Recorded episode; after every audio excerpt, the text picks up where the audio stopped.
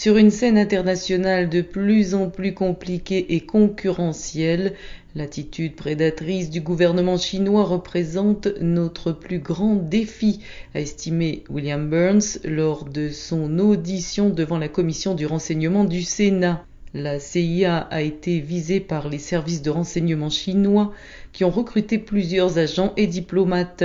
Il y a une dizaine d'années, Pékin avait réussi à démanteler un réseau d'informateurs de l'agence américaine en Chine. William Burns, s'il est confirmé, doit remplacer Gina Haspel, la première femme à diriger la CIA. Les démocrates accusent l'administration Trump d'avoir politisé l'agence. Les professionnels du renseignement doivent dire aux responsables politiques ce qu'ils doivent entendre, même si ce n'est pas ce qu'ils veulent entendre, a déclaré M. Burns.